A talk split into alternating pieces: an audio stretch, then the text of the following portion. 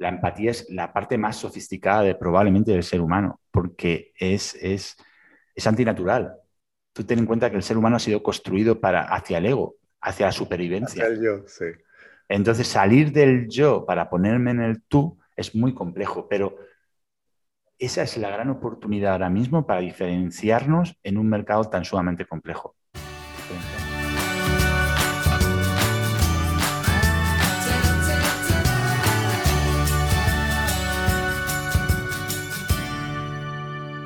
Hola, ¿qué tal? ¿Cómo están? Bienvenidos a una nueva edición de 20 Minutos, este espacio donde compartimos en torno al mundo del emprendimiento, de la innovación y sobre todo de crear valor. De eso se trata. Y hoy día tenemos un invitado, pero a mí lo encuentro genial. Un invitado que nos acompaña desde España, ya nos va a contar desde dónde, pero que tiene algunas, habilidades que son dignas de contar. Es un hombre que ha dedicado su vida a, la empresa, es, un hombre de, administración de empresas, de ciencias empresariales, ya, y, pero que además ha, incursionado en distintos emprendimientos, no les quiero decir más, ya, ya le vamos a preguntar a él, pero ha llegado a algo que, ha llegado a, ¿cómo decirlo?, a darse cuenta que hay un tema que le fascina y que es el motor de algo que está haciendo hoy día, que es el mundo de la venta. La venta es esa cosa que para muchos se genera esta bipolaridad. Hay gente que ama la venta y le genera mucha pasión conocer y, vender. Pero también, paradojalmente, en el mundo de los servicios, especialmente en el mundo de la salud, la venta genera mucho ruido, como si fuera inconsistente con el hecho de atender a alguien. Y nos vamos a dar cuenta que la venta tiene una connotación mucho más positiva, mucho más allá que un simple intercambio. Por eso quiero aprovechar de invitar hoy día y darle las gracias por estar con nosotros a José Pascual. ¿Cómo estás, José? Bienvenido.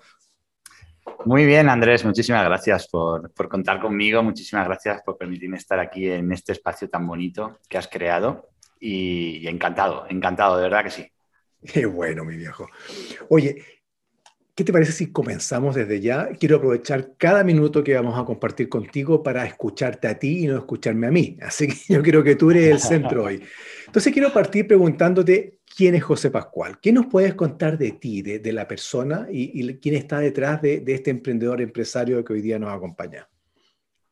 Bueno, pues eh, José Pascual es, una persona que vive en Alicante, un padre de familia, tengo dos hijos, eh, una mujer fantástica y, bueno, soy una persona bastante normal, ¿no? Bastante, bastante sencilla y bastante normal que me, apasiona el deporte, me apasiona la naturaleza, me apasionan las personas y, bueno, y, también tengo una cierta debilidad por, un, por, el emprendimiento desde un punto de vista de superación personal, no tanto desde un punto de vista mm, de, ambición empresarial o de ambición económica. siempre me ha parecido un gran reto la oportunidad que ofrecen los emprendimientos, sea en el ámbito que sean. ¿no? Entonces, esa es un poquito eh, bueno, pues quién soy, ¿no? Un chico que vive en Alicante, como he dicho, que tengo 48 años y que, y que estoy disfrutando mucho este momento de mi vida.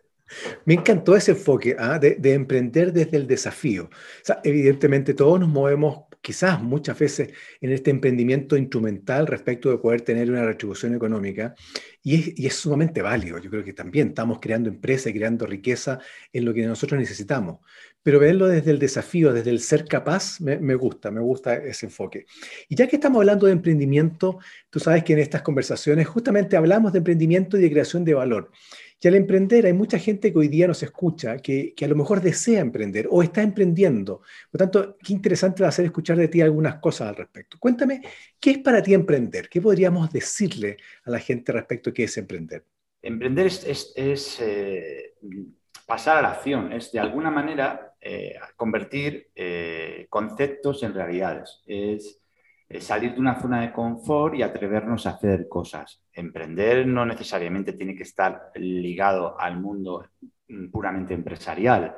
Emprender puede ser eh, cualquier acción social que podamos hacer en nuestra ciudad, en nuestro pueblo, con, los chavales, eh, generando un club deportivo, generando una propuesta social de movimiento, en un, cualquier cosa que implique eh, el atrevernos a eh, cambiar el status quo de cualquier cosa, para mí eso es emprender. ¿no? Entonces, ligado al mundo de la empresa o al mundo del emprendimiento, desde el punto de vista más puramente empresarial, lógicamente, bueno, pues emprender desde ese punto de vista significa encontrar un concepto que pueda tener cabida en el mercado, que pueda aportar un valor diferencial al mercado y que, eh, por lo tanto, alguien esté dispuesto a pagarnos por eso, ¿no? Y eso es lo que hay que medir y cuidar mucho. Pero emprender, en definitiva, son muchas cosas, ¿no? Son muchas cosas. Y en, el ámbito empresarial, tú eres emprendedor y te, autodefines como emprendedor. ¿En qué ámbitos has emprendido? ¿Qué, hoy, qué tienes hoy día para, contarnos un poquito de ese, de ese viaje, esa aventura de emprender? Desde el punto de vista empresarial, luego ya en mi vida, bueno, yo terminé los estudios, terminé la universidad, empecé a trabajar en una, en una empresa como director de operaciones, que fue mi primer trabajo, y después de estar ahí cinco años, yo, notaba que necesitaba, bueno, pues eh, salir fuera y empezar a eh, probar si era capaz de hacer cosas eh, con el riesgo que implicaban ¿no? el emprendimiento. Y bueno, y a partir de, ese momento, desde el año 2003, he estado realizando diferentes actividades, ¿no? Mira, yo te diré, y esto lo aprendí y es algo que, en la actualidad intento transmitir a, todo el mundo, emprender es, una cosa maravillosa, porque emprender no solamente nos da la oportunidad de salir adelante por nosotros mismos, sino además nos da la oportunidad de tener un crecimiento personal e, y yo diría que hasta espiritual a nivel interno. ¿Por qué? Porque es una manera de darnos cuenta de nuestro potencial. Entonces, yo invito a todo el mundo a, dar el paso hacia el emprendimiento eh, porque el emprendimiento nos permite mm, crecer enormemente como personas. Pero, dicho eso, emprender es un deporte de alto riesgo y conviene explicarlo y, tenerlo claro cuando uno va. Eh, sí, totalmente. Me encantó, Totalmente.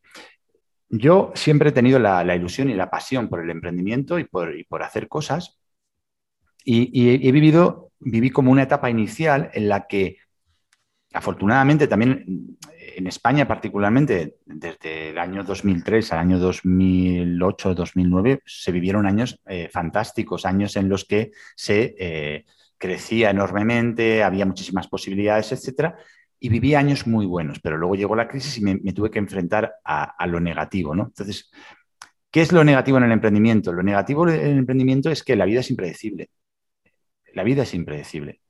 Ahora también nos hemos tenido que enfrentar todos los que teníamos una actividad económica a una pandemia. ¿Quién era capaz de imaginar que un factor completamente externo al tuyo iba a poder ponerte en jaque, en muchos casos jaque mate, una actividad económica? ¿no? Entonces, lo, que tiene uno que estar preparado es para enfrentarse a lo impredecible, a, una, a factores que por mucho que queramos imaginar, van a suceder, ¿no? Entonces, pero eso en esencia forma parte de la vida. O sea, todos estamos hoy bien, pero mañana a lo mejor no lo estamos tanto, ¿no? Pues emprender es una cosa parecida a la vida en general, con lo cual lo más difícil que yo creo que, he vivido ha sido descubrir eso, porque yo me, consideraba, suena mal decirlo, ¿no? Pero me consideraba Superman. O sea, yo, yo tenía una reflexión, Superman desde la humildad, ¿eh? No, lo digo desde, desde la vanidad, sino yo, yo si alguien me preguntaba antes del 2008, em, oye, ¿a ti te va a faltar trabajo alguna vez o vas a tener alguna dificultad? Yo decía que no, pero en base, no en base a la prepotencia ni en base a la vanidad, sino en base a que yo siempre he creído, mira, yo soy muy trabajador, es verdad, me gusta trabajar, soy una persona que me levanto temprano, que me acuesto tarde y que hago muchas cosas todos los días, intento sacar el más, me subo a un autobús y soy incapaz de estar mirando por la ventana, voy leyendo, voy a hacer, o sea, soy muy activo yo decía, soy activo, tengo iniciativa, tengo conocimiento, me he formado. Si no trabajo en una cosa, trabajaré en otra. en otra, claro. Pero luego la vida te presenta situaciones para las que tú no estás preparado y te pone al filo, porque, porque te pone al filo. Entonces, yo pasé, yo pasé unos momentos difíciles, ¿eh? muy difíciles en ese momento de mi vida, cuando llegó todo eso. Tuvimos cuatro años luchando y, y bueno, eh, fue complicado. Yo, tengo tatuado en el cuerpo esa etapa. Mm. ¿Cómo saliste de, esa situación? ¿Cómo se sale? Se sale desde un convencimiento interior, eh, desde una fortaleza interior que yo creo que todos llevamos y a la que hay que darle el espacio para que se muestre.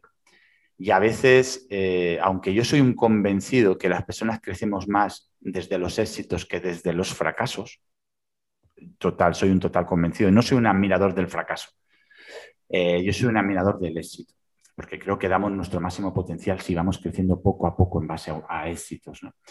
Pero también es verdad que como la vida es dual, porque la vida es noche y es día, es éxito y es fracaso, pues el fracaso también nos aporta, el fracaso también nos aporta cosas.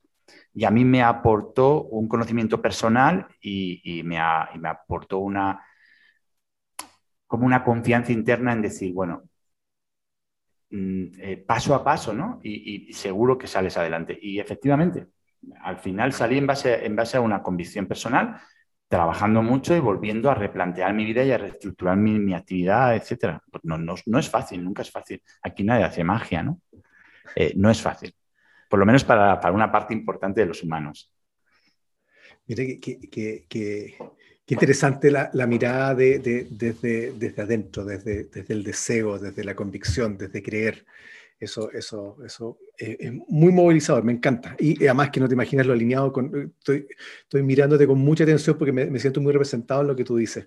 Y si te llevara ahora a la situación, al, otro lado, eh, en, este, en este mundo de emprender, ¿cuáles han sido los mayores logros, aquellas, aquellas situaciones que te han llenado de orgullo y que a lo mejor quisieras compartir?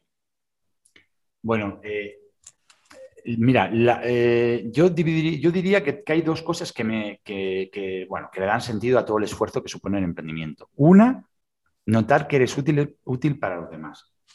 Te lo, te lo digo con total franqueza. O sea, yo eh, me he alimentado mucho más de, de ver que mi propuesta de valor era útil para los demás que de la visión eh, o, que de la parte económica que podía tener eso de repercusión en mi economía o en la economía de mi empresa. A mí nunca me ha movido eso. De hecho, yo he cometido uno de los errores que, cometí cuando emprendí, que hizo que, a pesar de estar cuatro años intentando sobrevivir, finalmente tuviéramos que, que cerrar, era que yo nunca estaba pensando desde una mente estratégica puramente analítica económica, sino yo estaba invirtiendo permanentemente en la empresa.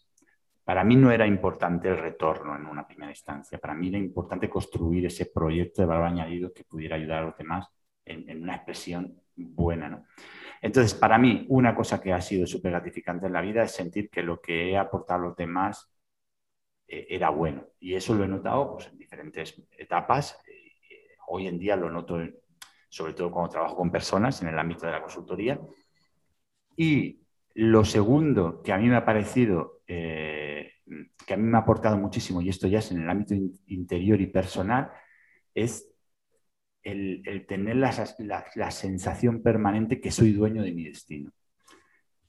Eh, quizás suene demasiado grande esa expresión, pero al menos eh, el emprender te da la oportunidad de trabajar para tus sueños y no para los sueños de los demás. Y eso para mí es muy poderoso. Es decir, cuando tú decides emprender, emprendes para ti, para tus sueños, para tus ideas, para tus proyectos, para lo que quieres aportar en el ámbito que quieras. Cuando decides ser empleado, que, no todo el mundo tiene que emprender, ni, una cosa es mejor que la otra, pues de alguna manera trabajas para, los sueños de otros. Y, bueno, desde mi punto de vista es mucho más, más gratificante trabajar para uno, ¿no? Qué buena. Oye, oye, José, y yéndonos ahora a, lo que nos convoca, eh, que es aprovechar justamente toda tu expertise y tu amor, tu pasión por el mundo de la venta. De hecho, hoy día tú te dedicas y estás eh, ya hace un tiempo y sobre todo profundizando en esta aventura de emprender justamente eh, como consultor en el área de la venta.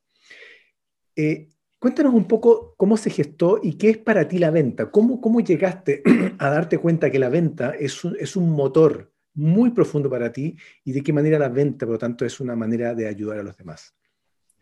Bueno, por, cuando uno emprende, eh, necesariamente eh, tiene, bueno, o al menos es muy, muy recomendable que en el emprendimiento vaya acompañado una vocación eh, de servicio y una vocación comercial, sobre todo cuando eres un microemprendedor, cuando eres un autónomo, un freelance, un profesional independiente, vas a tener que ser capaz de hacer muchas cosas a la vez y entre ellas y fundamental, vender.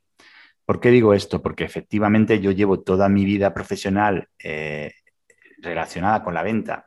Incluso cuando estuve en mi faceta más puramente industrial como director de operaciones en aquel proyecto, yo tuve que llegar a una empresa para conseguir, que diera unos pasos hacia adelante en el ámbito de la organización industrial, una empresa con 120 trabajadores, y mi principal misión era convencer a todos los mandos intermedios y a, todos los, y a todo el equipo de que aquellos cambios que íbamos a hacer eran buenos para todos, para ellos los primeros, ¿no? Entonces aquello tenía, tenía mucho de metodología, pero tenía mucho de convencer a los demás, ¿no? Entonces, para, para mí, eh, la venta forma parte de la vida, Vamos, no, no se puede separar, estamos permanentemente comunicando y estamos permanentemente intentando convencer a los demás de, nuestras reflexiones, de nuestras ideas, de lo que creemos que es bueno y es malo. Eh, eso desde que nacemos. Desde que, bueno, desde que nacemos, a los, a los, pocos meses, en cuanto empezamos a articular palabras, ya empezamos a intentar eh, comunicar lo que queremos y, convencer a los demás para que, para que, eso, para que eso ocurra, ¿no? Entonces, esa es la, mi visión de la vida. Que además, yo creo, yo soy de los, de los que piensa que en, los colegios, en los institutos, en las universidades, que no se da, por cierto. Yo estudié Administración y Dirección de Empresas y no me dieron ni una sola asignatura en el, ámbito de la venta. Se debería de dar eh, habilidades en, el ámbito de la venta, la comunicación, la transmisión de ideas, la generación de, sinergias con los demás, a base de la empatía, a base de muchos factores que, que influyen en la venta. ¿no?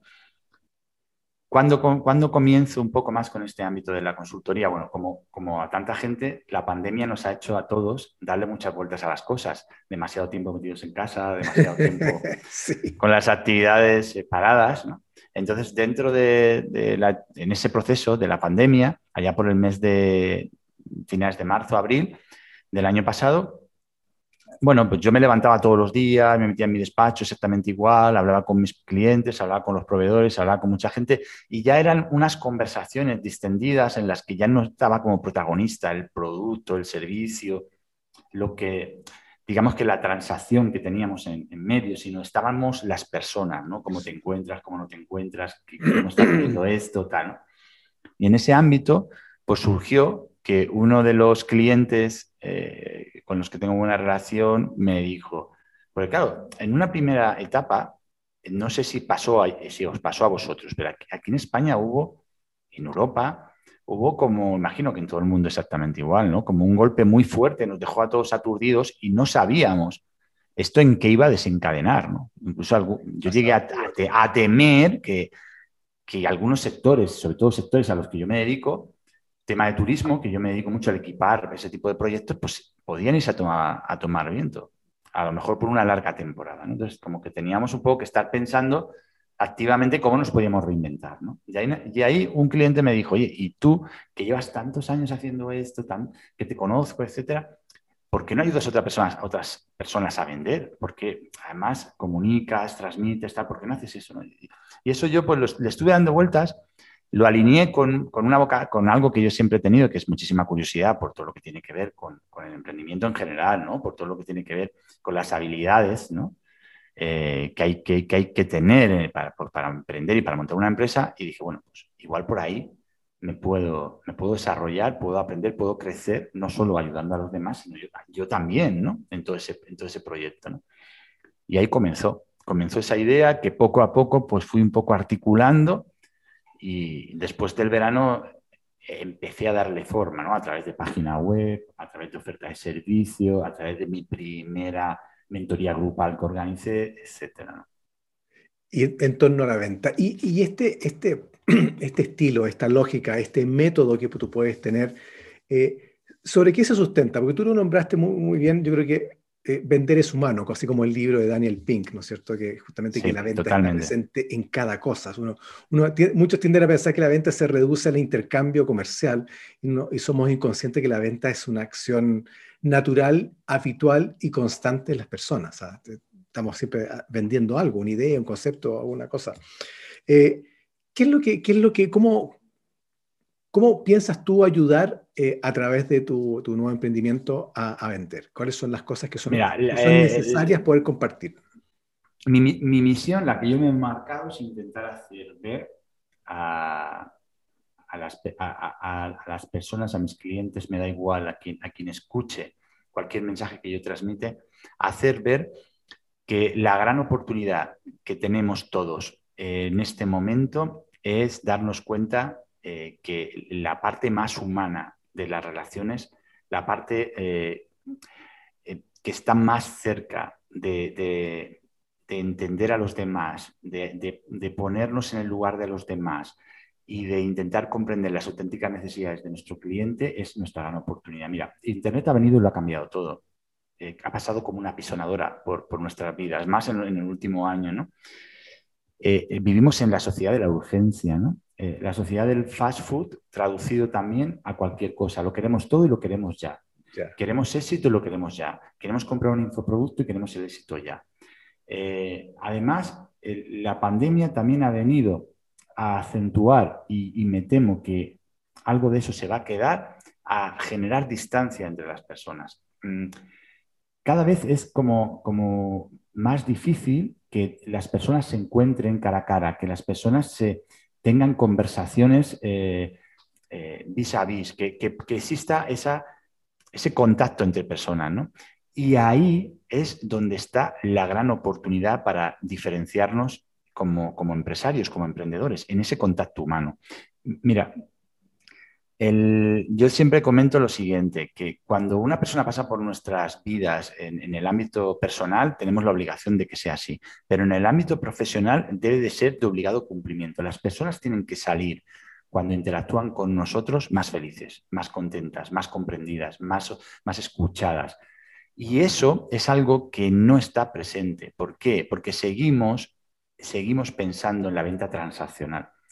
En la venta que se basa en, la parte más egoísta del ser humano. Es decir, a mí me interesa el resultado como, como cliente y al vendedor le interesa el beneficio como vendedor.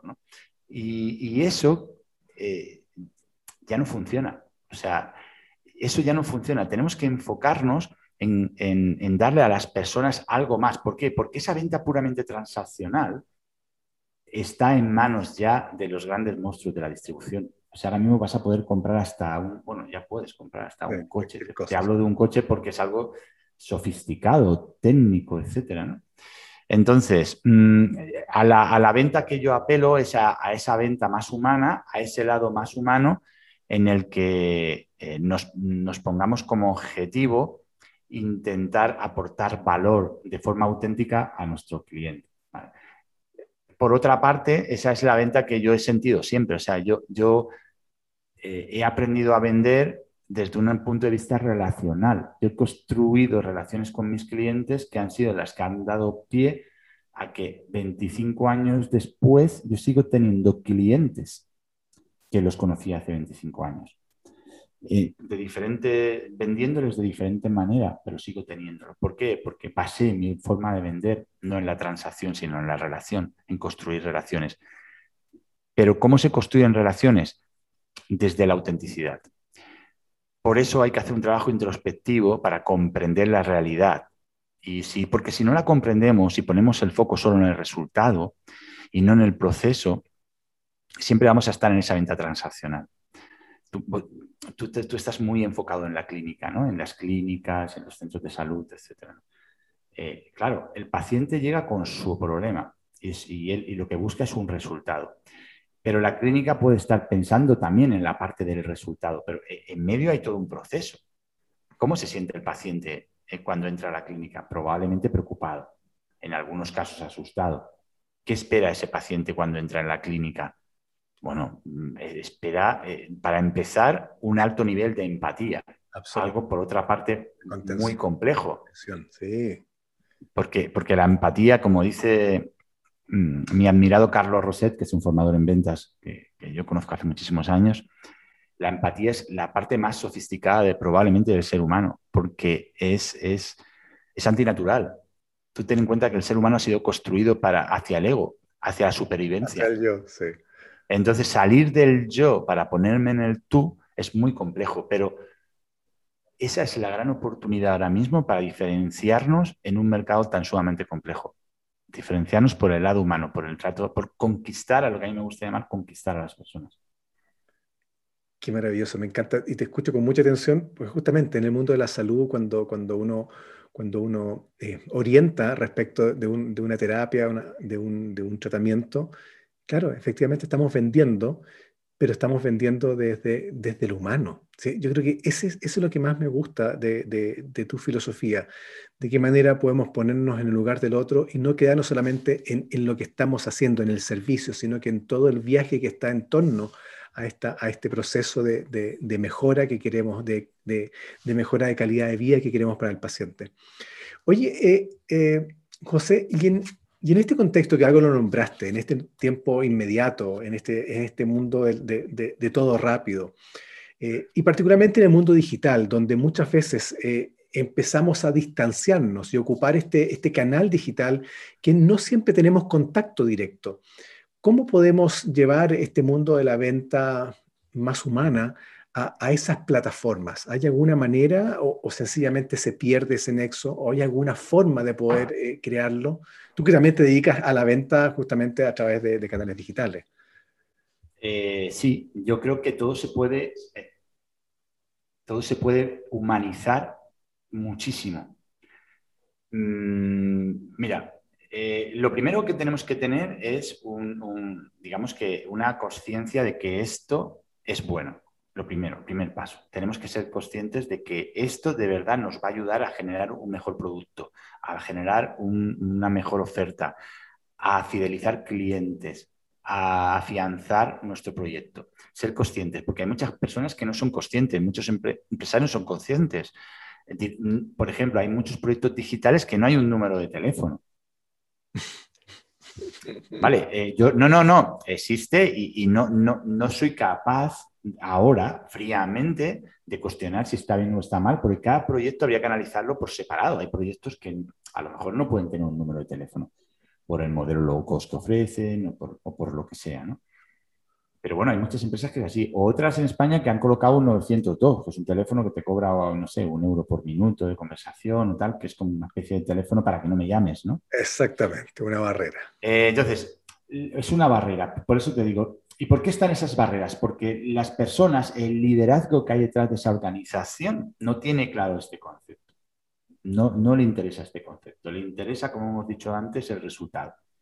La manera de conseguirlo, eso un poquito piensa que no le va a afectar. ¿no? Entonces, lo primero que tenemos que ser es conscientes. ¿no? Luego, lo que tenemos que hacer es auditar un poco qué es lo que tenemos y ver sobre lo que tenemos qué podemos cambiar y el tercer punto, establecer un plan de acción. Pero se pueden hacer cosas, mira, se pueden establecer, eh, a mí me gusta mucho el concepto de los procedimientos, se pueden establecer procedimientos de cómo hay que contestar una llamada de teléfono. Claro, tú dices, ¿y cómo hay que contestar una llamada de teléfono? Pues lo primero que hay que intentar es que la persona que está al otro lado no sienta que quieres colgarle rápidamente. ¿Vale? Eso es lo primero. Lo segundo, si la puedes llamar por su nombre, mejor. ¿Y cómo lo sé? Pues pregúntaselo. A partir de, eso, dedicar el tiempo que la persona necesite.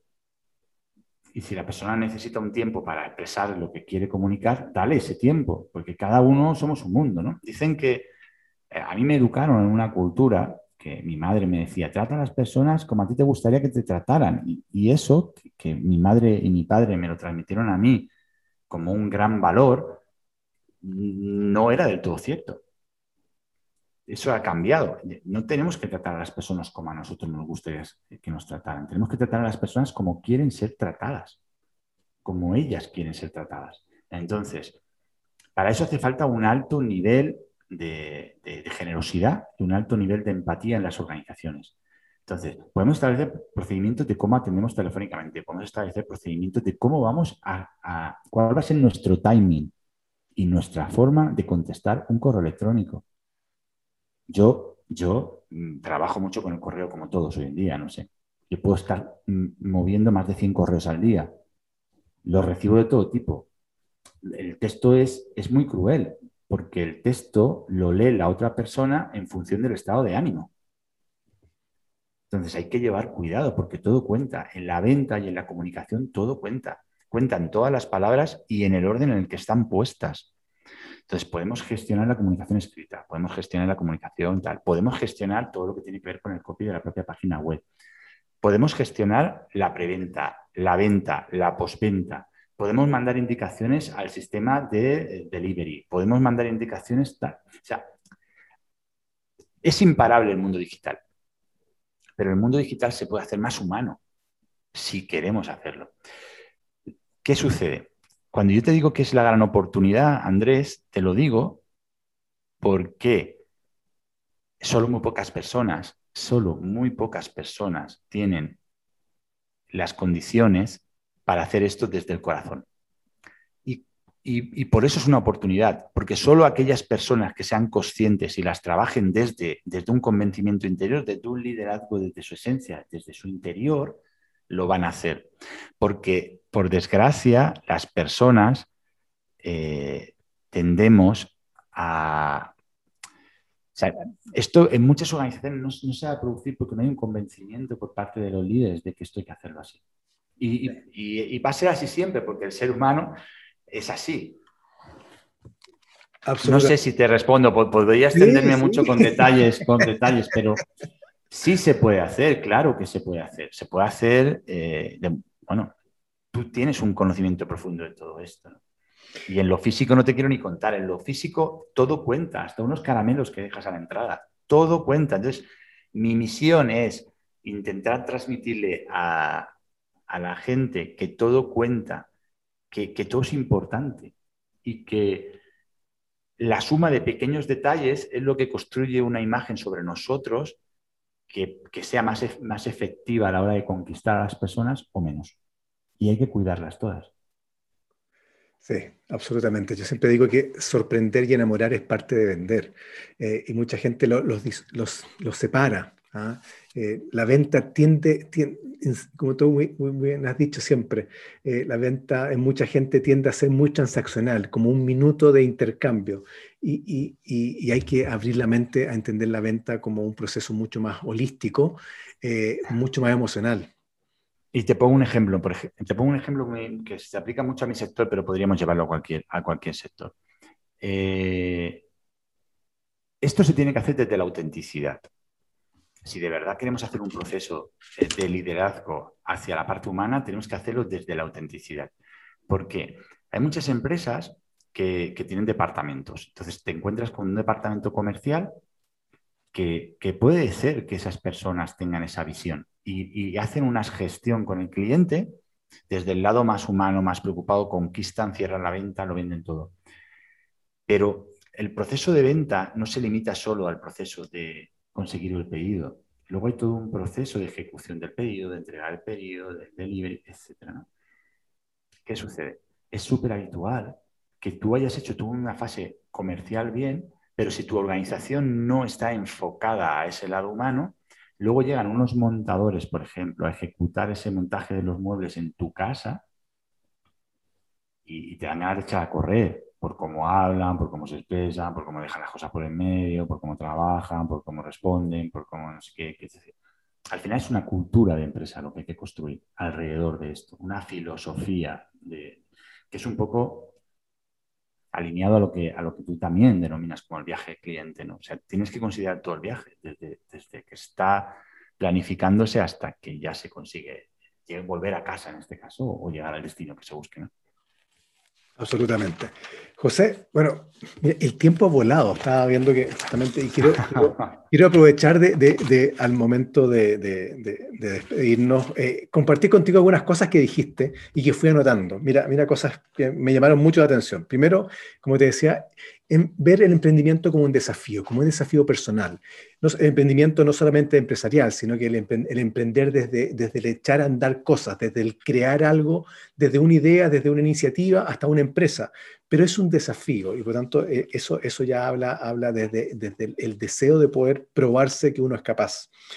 Em, eh, pero me, me, gustó mucho porque dijiste, emprender, sobre todo en el contexto de empresa, es un deporte de, algo, de alto riesgo, ¿cierto? Absolutamente metiéndonos en un mundo impredecible donde la adaptación pasa a ser algo, algo, eh, algo fundamental, esa capacidad, esa flexibilidad de poder, poder eh, a pesar de seguir adelante. Dentro de las cosas lindas, sentirte útil, sentir que no solamente eh, el emprendimiento o tu empresa te está dando una, una retribución económica justa a lo que estás creando, sino que estás generando valor al, otro, te sientes útil a través de los servicios que das. Eh, y eso genera, ¿cierto? Un, valor, un valor por sí mismo. Em, decirle al emprendedor que no solamente tiene que tener una, una, una, vocación de servicio, sino que es necesario que vaya de la mano una vocación comercial. Porque al final eh, el esfuerzo que tú haces para crear crear ese valor para el otro, para tener esa idea que soluciona problemas del otro, eh, no va a llegar si es que tú no tienes esa capacidad de comunicarlo y de traspasarlo, transferirlo al otro. Y si no lo haces, la verdad es que parte de tu valor se pierde, por no decir gran parte, lamentablemente, ese valor se pierde. Por lo tanto, ver la venta no solamente con, justamente con la lógica de recibir dinero, sino la venta como justamente ser el acto con el cual tú trasciendes en el otro a través del valor creado. Vender es humano y la empatía es el centro de todo. ¿ah? Y me gustó eso, que justamente nosotros tenemos el yo muy marcado. Y no me, no me refiero al yo egocéntrico, egoísta, sino que es el yo natural. Nosotros eh, somos entorno natural. El ser humano justamente, cuando uno, tú, tú bien sabes, este mundo, mundo del marketing y la neurociencia, le habla al yo, porque nosotros somos centrados en nosotros. Entonces, es justamente contracíclico, contranatural, puede esa capacidad de ver al otro. Y eso es muy importante. Y llegamos a algo que tú lo repetiste en muchas oportunidades. Más allá de la venta, del acto de vender, aquí se trata algo de cultura. Se trata de algo que, la organización debe tener en su ADN. Por tanto, el líder o quienes lideran esta organización, no importa si es en servicio, en producto, en salud, fuera de la salud, deben entender eso como parte, parte de lo que significa el hacer, el ofrecer y el entregar eh, y valor al otro o al paciente. Em, y por lo tanto debe hacerse desde el corazón. Y ahí está el diferencial. La gente se da cuenta cuando uno es auténtico o no, cuando las cosas fluyen o no. Y esa autenticidad es la que se premia en el largo plazo. Tú hablabas de clientes que tenías hace 20 años, que, dijiste esa relación, esa venta relacional y, esa, y, y ese vínculo se genera con el tiempo. Efectivamente, se genera, se refuerza y la recompra, la postventa y todo lo que hiciste después del proceso de venta mismo está sustentado en esa emocionalidad y en esa relación entre personas. José, ha sido un viaje genial, ha sido un viaje exquisito. Quiero, quiero darte un, espacio para poder darnos algunos pequeños tips de, cierre respecto de cómo es el vínculo en la venta y, por supuesto, darte las gracias por estar con nosotros. Nada, Andrés, el placer ha sido mío, de verdad, te lo he disfrutado muchísimo. Y nada, simplemente afianzar la idea de la venta relacional como, como la gran oportunidad y, y afianzarla en base a hay algo que todos, que todos tenemos y, es, y, que todos necesitamos, y es la sensación de seguridad. Cuando tú has construido a lo largo de los años, a través de esa relación, de construir esa relación, has construido un nivel alto de confianza, un círculo de confianza, tu cliente no va a prescindir de ti, eh, ni mucho menos, sino todo lo contrario, porque tú justo lo que le generas es esa sensación de seguridad que el ser humano necesita, que lo lleva en el ADN. ¿no? Tú, le, vas a proteger, le has demostrado que eres capaz de proteger eh, eh, en lo que vaya a emprender en sus acciones y eso es algo que se construye con ese círculo de confianza en base a las relaciones. Por eso la venta que, yo intento transmitir, que a lo mejor no es válida para todos los, eh, para todos los productos, pero, pero sí para la gran mayoría, es esa venta que no va hacia la oportunidad, sino va hacia eh, el, objetivo final, que es que el cliente tenga la mejor solución a su necesidad. Qué genial, qué extraordinario. Oye, me has dejado pero tremendamente motivado eh, y justamente desde la emoción, porque a mí me mueve mucho eso. y estoy absolutamente de acuerdo contigo, particularmente en el mundo de la salud. Yo creo que ese es, es, el, es el, mundo que tenemos que, que, que enfocarnos. Eh, y, en la venta, en, la oferta, en la propuesta de nuestros pacientes desde lo humano, ¿ah? más allá del tratamiento, entendiendo que hay una, que hay una necesidad de, de, buscar una solución técnica a un problema de salud, pero todo en un contexto mucho más humano de lo que tenemos que hacer. Eso es lo que nos mueve a nosotros también como, como grupo en, en, humanizar la salud. Y creo que has dado en el clavo en eso. Así que, José, Muchas gracias por tu tiempo. Ha sido exquisito tenerte de visita hoy día con nosotros desde Alicante, ¿ah? ¿cierto? Desde España. Eh, y sobre todo escuchar a una persona con tanta, con tanta conexión con el otro. Y creo que eso es lo que te ha hecho exitoso, no solamente ahora en este emprendimiento que estás haciendo y del cual ya, ya espero, esperamos saber mucho más, eh, sino que en toda tu historia de, de, de emprendedor y empresario. Amigo mío, te quiero enviar un gran abrazo y muchísimas gracias por regalarnos tu tiempo y sobre todo tu sabiduría. Gracias, Andrés. Otro abrazo para ti y para tu audiencia. Ha sido un placer. Chao, chao. Chao, chao. Chao, chao. Si tú también crees que el primer paso para transformar tu vida y la de tus clientes es pensar distinto y desafiar tus paradigmas, este es tu podcast. Bienvenidos a Cambia el Switch, tu espacio para compartir en torno al mindset, el emprendimiento y la gestión de servicios. Soy Andrés Cordero y cada semana voy a esperarte con nuevos episodios para acompañarte en la aventura de emprender.